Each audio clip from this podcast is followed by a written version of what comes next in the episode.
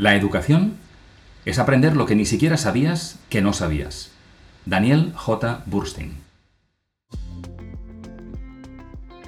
Bienvenidos a este espacio donde nos hacemos preguntas, compartimos reflexiones y aprendemos juntos sobre el valor de ser humanos en esta era digital. Soy Joan Clotet y esto es Humanismo Digital. Bienvenidos al tercer episodio de Humanismo Digital y gracias por estar aquí. Hoy hablaremos de un tema apasionante, el aprendizaje, algo que es necesario durante toda nuestra vida y que además tiene gran protagonismo cuando lo conectamos con el presente y el futuro laboral cada vez más digitales. Hoy tengo el placer de entrevistar a una persona apasionada por el aprendizaje y con vocación de ayudar a otros a aprender. Conversaremos con Neus Portas, fundadora de Learnability Hub, mentora y coach de aprendedores y emprendedores. Con Neus hablamos de mentalidad de crecimiento, de aprendizaje y desaprendizaje, de la necesidad de poner foco, de diferencias generacionales en el aprendizaje y también sobre cómo este es clave en nuestra evolución profesional. Os dejo con esta conversación que espero os resulte tan interesante como a mí.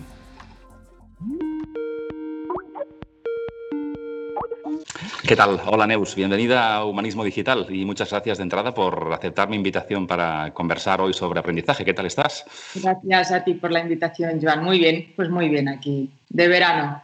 Bueno, casi, ¿no? En cuenta atrás como todos, ¿no? Sí.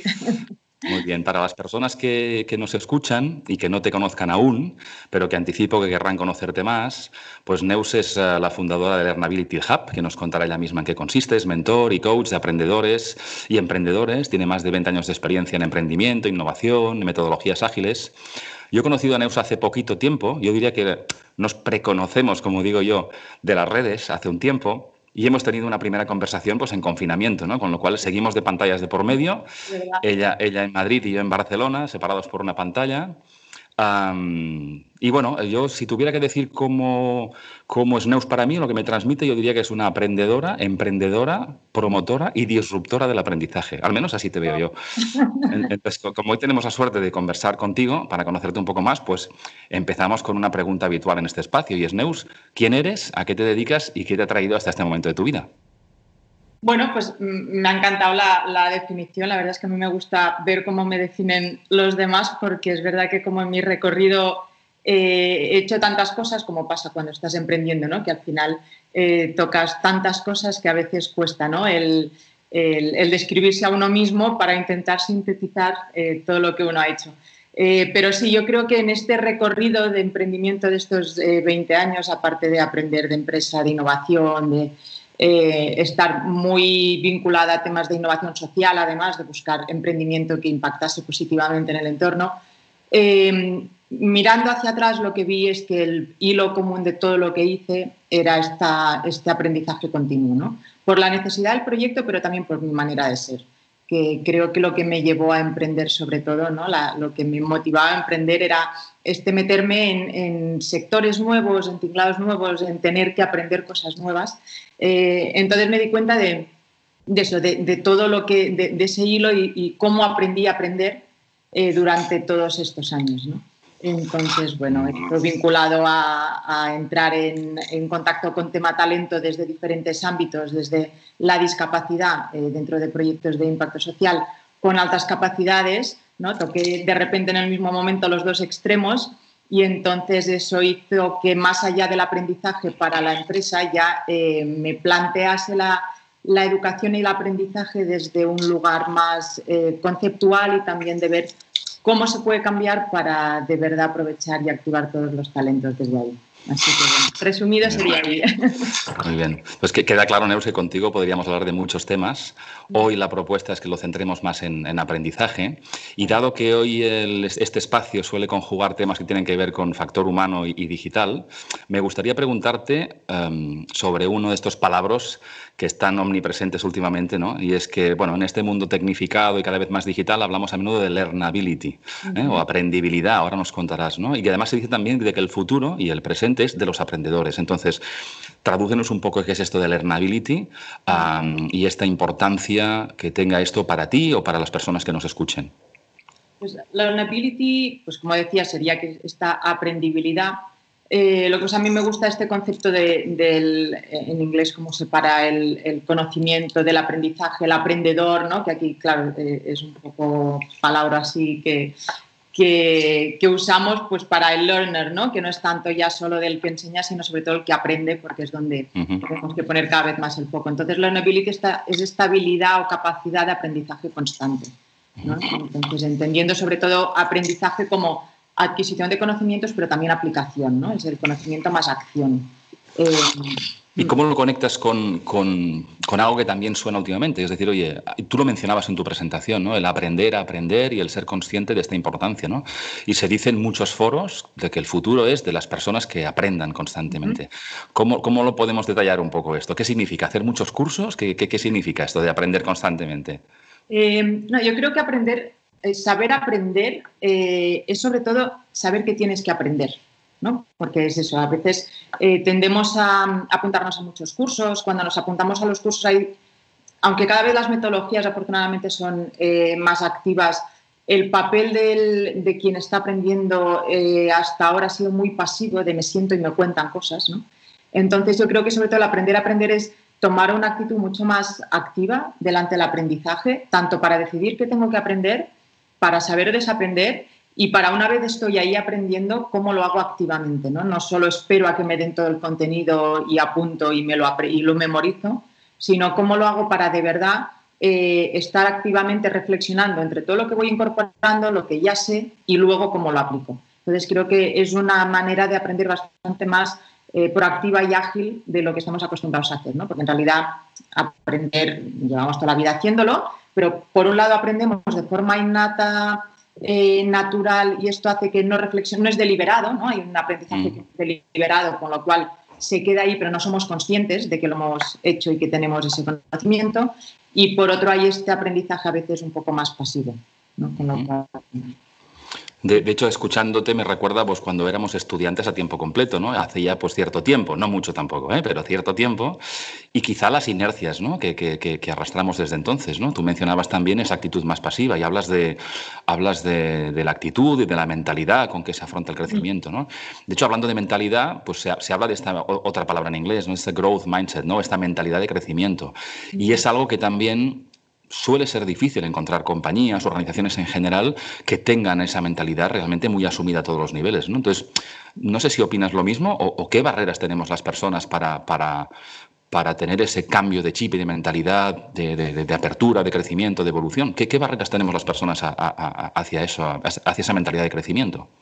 Bueno, yo creo que sobre todo lo que comentabas, que, es que hemos crecido en un sistema de mentalidad muy fija, ¿no? Que sería lo contrario a la mentalidad de crecimiento. Y, eso, tanto los que eh, conforman las empresas, los que deciden, como los que están trabajando para esas empresas. Entonces, eh, creo que es importante el cambiar el foco, ¿no? La mentalidad fija pone mucho el proceso en el resultado, en el eres bueno o malo, el pensar que con las aptitudes eh, con las que naces esas son las que tienes y no las puedes cambiar. Entonces, bueno, siempre estaba el que suspendía era el malo y ahí no había nada que hacer y el que aprobaba, el que sacaba buenas notas, casi mejor si lo sacaba las buenas notas sin estudiar porque así mm, se, se reconocía más casi, ¿no? El talento natural que el esfuerzo. Entonces, yo cuando me preguntan por qué cambios hacen falta en la educación en esta era de la digitalización, yo siempre digo, no va de aprender más de programar y que lógicamente hay que tener mm, conocimientos de estos temas, pero para mí la educación en la era digital lo que requiere es eh, enseñar desde otra actitud, poner el foco en el proceso más que en el resultado, aprender a equivocarte entendiendo que esto es, es decir, que tú te equivoques es un momento coyuntural, no quiere decir que seas malo, quiere decir que eso no lo has aprendido todavía, ¿no? Entonces, el añadir ese todavía al final, de hecho se hizo una prueba en un instituto de Chicago, no sé si conoces, que en vez de suspenso ponían not yet. ¿no? interesante. Y fue una pasada, se ve que mejoraron eh, los resultados increíblemente porque de repente a los chicos ya no se les decía no sirves, ¿no? que es el suspenso, sino el todavía no, pero lleva a una predisposición a esforzarse. ¿no? Entonces yo creo que va más por ahí lo que tenemos que inculcar y promover desde la escuela, desde primaria a la universidad y en las empresas, ¿no? permitir el error, eh, el, feedback, que también parece a veces recibimos el feedback como una crítica, ¿no? como un juicio, porque claro, cuando uno cree que es o no es, pues el juicio es inamovible y, te están sentenciando. ¿no? Entonces, mm, saber entender que el feedback es una oportunidad de mejora no una crítica. Entonces, son, es, es, que ese cambio de actitud y esto no se aprende en un curso de tres horas, ¿no? Esto es un poquito cada día. Entrenarlo a diario. De eso me, me, gusta mucho esto que dices del not yet, ¿no? ¿no? No, lo conocía y es claro, es muy posibilitador, ¿no? Porque al final me, me, me, evocaba cuando hace muchos años era ciencias o letras, ¿no? O yo soy muy malo en números. Entonces ya me autocoloco una etiqueta y el lenguaje es poderoso, una creencia limitada, bien ajustadita y ya no hago el esfuerzo, no tengo el interés, ¿no? Y generalmente cuando te atreves y aprendes un poco y te gusta un poco, pues te ves capaz y te vienes a arriba claro. y la gente puede aprender de muchas cosas, ¿no? Um, bueno, ¿crees que la gente puede aprender cualquier cosa? ¿Cuál es tu opinión? ¿Cualquier yo, persona puede aprender sobre cualquier cosa? Yo creo que sí, pero cada uno, pues en función de lo que traiga en la mochila, eh, de sus motivaciones eh, y bueno, y también de sus capacidades en un momento dado, pues aprenderá más o menos pero aprender, eh, y, y, luego yo es lo que digo, que eh, te llevará más tiempo o menos. Hay gente que en menos tiempo es capaz de aprenderlo y, hay gente que necesita pues, eh, ponerle más horas porque por lo que sea pues tiene más frenos a eso, le cuesta, le cuesta más, pero es un tema de horas también, ¿no? de dedicación. Eh, ahora, que cualquier persona pueda ser un genio en lo que quiera, mmm, bueno, es, complicado. Pero que puedes aprenderlo, yo creo que sí. Yo creo que, como mínimo, el reto, ¿no? El reto de haberlo, el saber que lo has intentado. Eh... Me gusta mucho que digas eso porque además fíjate la distancia entre atreverse e intentarlo a ser genio es enorme y claro. muchas personas eh, pueden quedar al principio en decir, mira, yo en esto no me siento capaz o, o no lo necesito sí. o no me motiva. Y me gusta también lo que comentabas, la motivación es, es fundamental, ¿no? Porque realmente o, o, o, o te motiva o lo necesitas, pero el aprendizaje uh, está ahí y cada vez está más democratizado el conocimiento, ¿no? con lo cual es un tema de oportunidad. Oye, hablando de tecnología y de las posibilidades en este caso de tener conocimiento a disposición por lo, por lo digital, ahí tenemos una, siempre un cierto debate abierto de oportunidad y amenaza, ¿no? es decir, los ordenadores...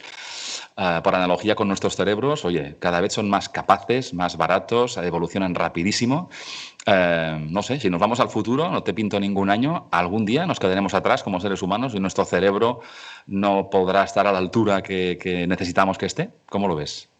Eh, esto, la verdad es que yo últimamente estoy viendo cosas que hacen las máquinas que me dejan, porque cuando, sobre todo porque he visto capacidad creativa en las máquinas, capacidad de hacer preguntas que tuve que preguntar tres veces, ¿esto lo ha preguntado una máquina? ¿no? Me parece increíble eh, las preguntas, la reflexión a la que puede llegar una máquina. Pero creo que, bueno, y en esto tú lo tratas eh, muy bien, lo que nos va a diferenciar es ser más personas. Por eso el intentar ser igual que una máquina, intentar aprender más rápido que una máquina, eh, memorizar más que una máquina, esto no tiene sentido. Lo donde tenemos que poner el foco es en lo que nos hace personas, ¿no? Y de hecho, el otro día leía que por más que almacenemos en nuestro cerebro, nunca descargamos la información como la descargaríamos de un disco duro, ¿no? Porque al final las relaciones que hacemos entre las ideas en nuestro cerebro cambian.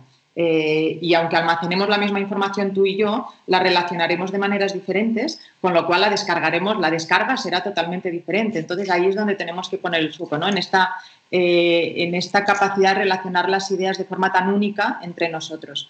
Eh, entonces, bueno, yo por eso esta idea del humanismo en la era digital me parece importantísimo porque es donde tenemos que poner el foco, ¿no? En la capacidad de pensar diferente a las máquinas y luego usar las máquinas para lo que nos puedan eh, servir, pero que sea como inteligencia aumentada, ¿no? no Eso es, muy de, muy de acuerdo contigo, um, porque además la tecnología está ahí, está para ayudar y aunque esté omnipresente, pues tenemos que incluso atrevernos a delegar en ella, ¿no? Y, claro. y lo hacemos de manera un poco más digamos, más inconsciente, pero con una normalidad asumida que ya hacemos cosas en máquinas y no las echamos de menos porque nuestro cerebro pone foco en otras cosas, ¿no? Claro. Pero, pero, fíjate, hablando de, de, de aprendizaje, mmm, déjame ponerte en la mesa otra, otra palabra que está omnipresente y, y quizá nos ayudes un poco a entenderla mejor y es decimos, oye, los ordenadores evolucionan, pueden, podemos cambiarlos, podemos ampliar la memoria, podemos eh, mejorar su capacidad de proceso y el cerebro, aunque es una máquina maravillosa, probablemente por, todavía por, por, descubrir,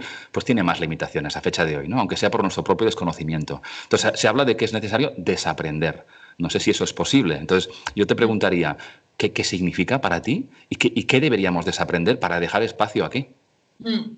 Eh, bueno, yo creo que no, eh, igual que cuando aprende, que aprender no es solo memorizar, ¿no? sino que es hacer otro tipo de relaciones, el incorporar unos valores, unos maneras de hacer las cosas, desaprender no es olvidar, ¿no? Si, si en uno no aprendemos, el otro no es necesariamente olvidar, sino replantearnos eh, aprendizajes, conceptos, eh, métodos, eh, maneras en que hemos llegado a hacer las cosas que en un momento nos sirvieron, nos fueron útiles, pero que ahora, por, por, cómo ha cambiado el mundo, pues ya no nos son útiles y en cambio nos están frenando a abrirnos a nuevas maneras de aprender o nuevos conceptos o nuevas maneras, nuevas miradas.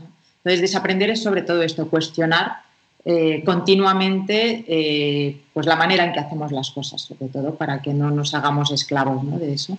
Pero claro, es difícil porque de repente nos da mucha seguridad y nuestro cerebro acostumbra a automatizar porque esto, eh, aparte de ir más rápido, nos da seguridad que solo sabemos hacer de manera casi tácita, ¿no? Entonces, de repente, mm, replantearlo y volver a empezar, ¿no? Cuando, eh, sobre todo para quien lleva un tiempo, decir, ahora vuelves a la casilla de salida, que tampoco es exactamente volver a la casilla de salida, ¿no? Porque en el proceso de desaprendizaje eh, también estás aprendiendo. Pero, pero bueno, sí que requiere valentía y humildad, ¿no? Decir, oye, me voy a poner en la casilla de salida otra vez y a ver qué, qué aprendo desde ahí, ¿no?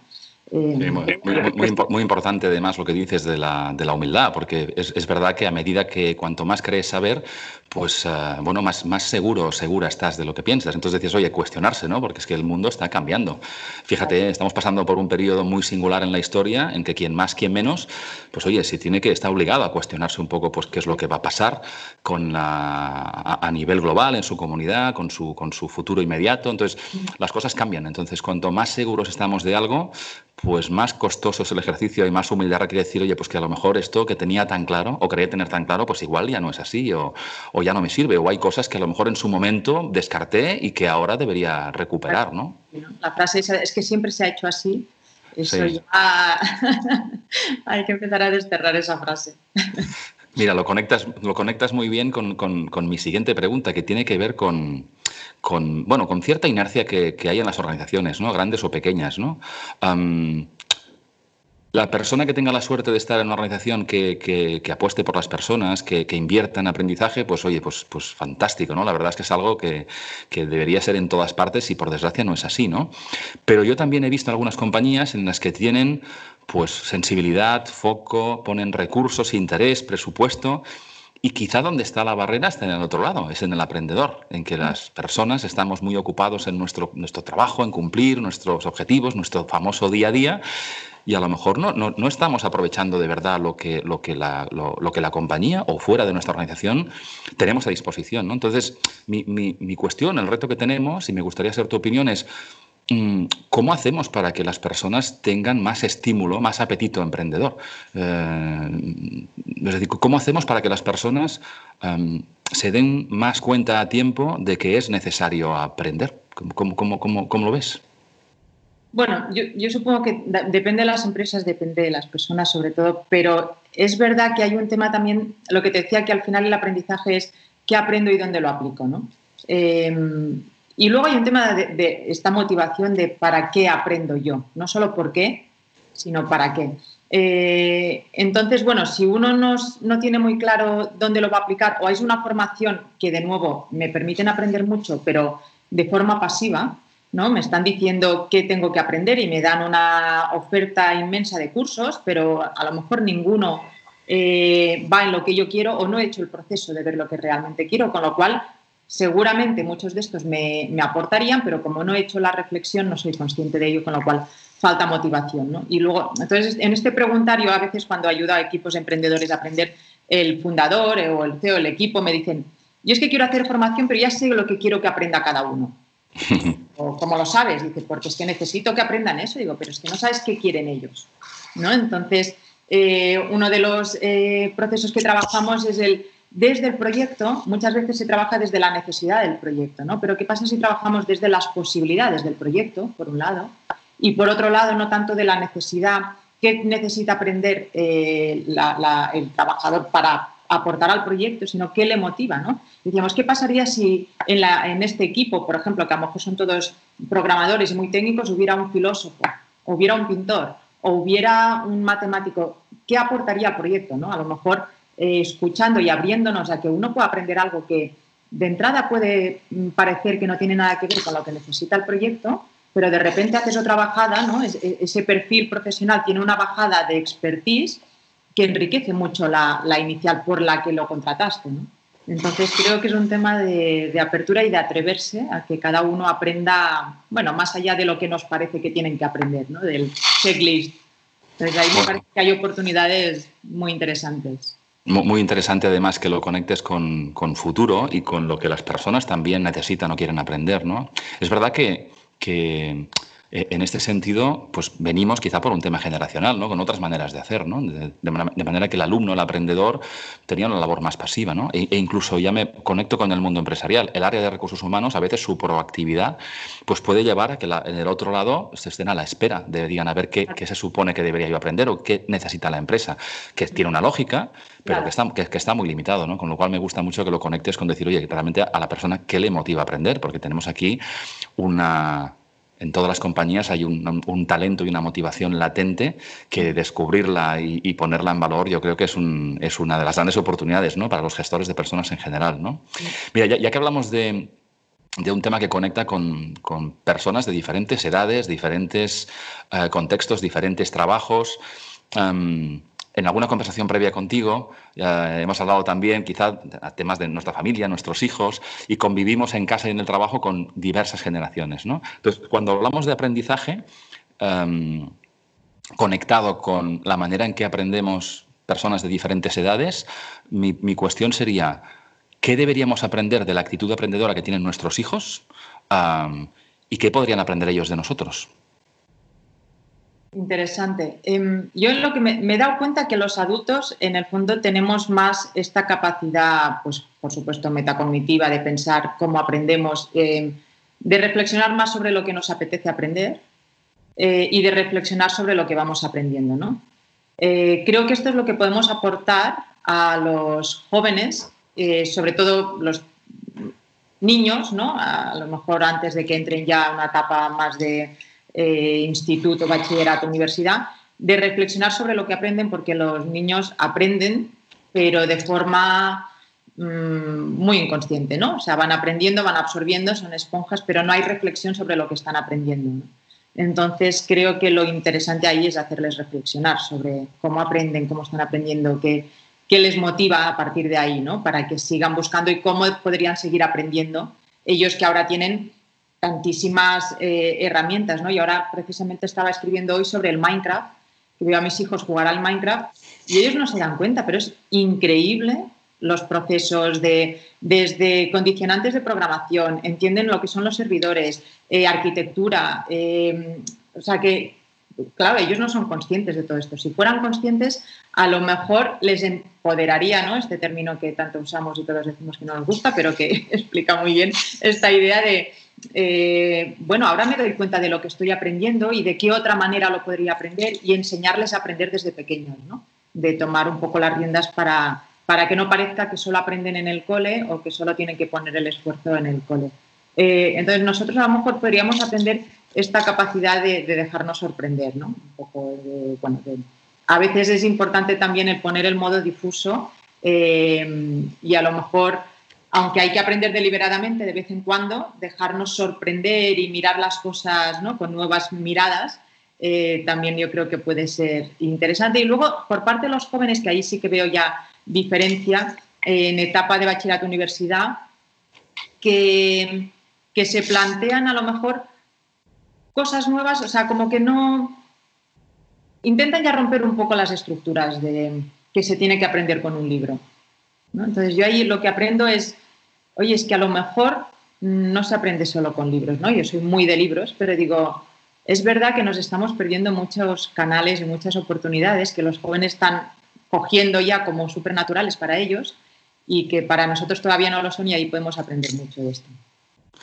Me, gusta mucho lo que dices y además el ejemplo este de Minecraft me parece muy interesante, porque fíjate que tiene que ver también con una reflexión y es nosotros, los padres, cómo entramos también en ese mundo, para entenderlo, no verlo en la distancia como decir, oye, está mi hijo aquí perdiendo el tiempo delante del ordenador a los jueguecitos, sino a verlo con interés de verdad desde su perspectiva, en que a lo mejor tenemos aquí a un arquitecto en potencia o lo que sea la profesión del futuro y que está pues trabajando pues habilidades relacionales, es súper creativo, es, es, espectacular. Es decir, como consecuencia de eso seguramente se ha aplicado pues gamificación al aprendizaje, pero es que en los 80 y en los 90 que probablemente el, el, tópico es decir, es que estás perdiendo el tiempo aquí con los, con los juegos y resulta que ahora es pues... Uh, un, recurso potentísimo y mucho más cercano y más atractivo a, personas, a nativos digitales para que se conozcan mejor ¿no? y encuentren ese para qué tan importante que tú decías antes, ¿no? que es el que te enfoca en decir, oye, ¿para, para, para, para qué?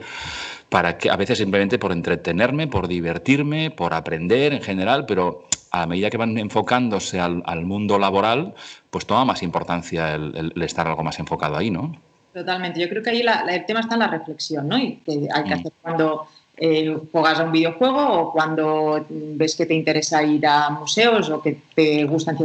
¿Por qué me gusta que, que hay ahí o qué puedo aprender de eso? ¿no? Que, que, como dices, puede ser que sea arquitecto, puede ser que simplemente aprenda una lógica de, de programación de manera, eh, pues lo que hacíamos antes con la tortuguita, ¿no? de darle la... Sí, sí. Eh, pues lo están haciendo en Minecraft y están hablando de servidores como algo súper normal, ¿no? Entonces sí que tenemos que cambiar el chip porque además para nosotros era algo como muy individual, ¿no? El, el videojuego. Eh, lo que hoy a una vez que nosotros salíamos de casa para vernos con los amigos, ellos entran en casa para quedar con los amigos. eh, Puedo a esta hora que he quedado con mis amigos y entonces ha quedado, claro, en el salón, ¿no? Eh, bueno, hay que cambiarle. En este caso nosotros tenemos que desaprender y cuestionarnos cosas que en, un momento dado eran de una manera, pero han cambiado muchísimo. ¿no? Y, y yo reconozco que ahí estoy haciendo trabajazo, ¿eh? que no es fácil, eh, para encontrar el equilibrio, pero, pero sí creo que hay que desaprender todo lo que tenemos incorporado de videojuegos. Muy bien. Muy bien, nos has mencionado también ahora eh, conexión con el mundo laboral, ¿no? En una de, de, de tus ideas, ¿no? Y, y, fíjate, me gustaría también plantearte un tema pensando en personas que a lo mejor nos escuchan y, y, conectan realmente con un modo más inspiracional de lo que supone el aprendizaje, pero también están aterrizados a decir, oye, estamos en una situación muy complicada a nivel económico, hay compañías que están cerrando, personas que han perdido su trabajo temporalmente o, o, o no, bueno, o, de manera indefinida de momento. Entonces, pensando más en las personas que están o que han perdido su trabajo por, en este periodo de, digamos, de confinamiento y de crisis económica o que lo ven en riesgo, ¿qué le podríamos decir a, estas personas? ¿Qué pueden hacer que esté en su mano? Yo lo que diría es eh, que es un momento como para reflexionar qué, cuáles son sus eh, capacidades y cuáles necesitan incorporar, ¿no? que haya una reflexión en cómo aprendemos eh, que no se lancen a hacer cursos simplemente porque como es digital, ahora cualquier cosa que lleve eh, el apellido digital, eh, me lanzo a hacer un curso de estos. ¿no? Que, bueno, que esta auditoría de conocimientos propios me parece básico en estos momentos. Y eso, de aprender a aprender, de saber qué necesito aprender, de qué manera, si lo que quiero es añadir un skill determinado, a lo mejor no hace falta que me ponga a estudiar dos años sobre ese tema, ¿no? Es, entonces, entender eh, en qué intensidad tengo que aprender algo, de qué manera desarrollar esta mentalidad de crecimiento, el entender que en el fondo todos partimos un poco de cero en estos momentos, con este nuevo mundo en el que salimos, todos estamos un poco eh, formato beta ya, y, y, nos vamos a mantener en modo beta ya para siempre, yo creo, porque vamos a estar adaptándonos continuamente. ¿no? Entonces, eh, esta actitud aprendedora y emprendedora a mí me parece básico.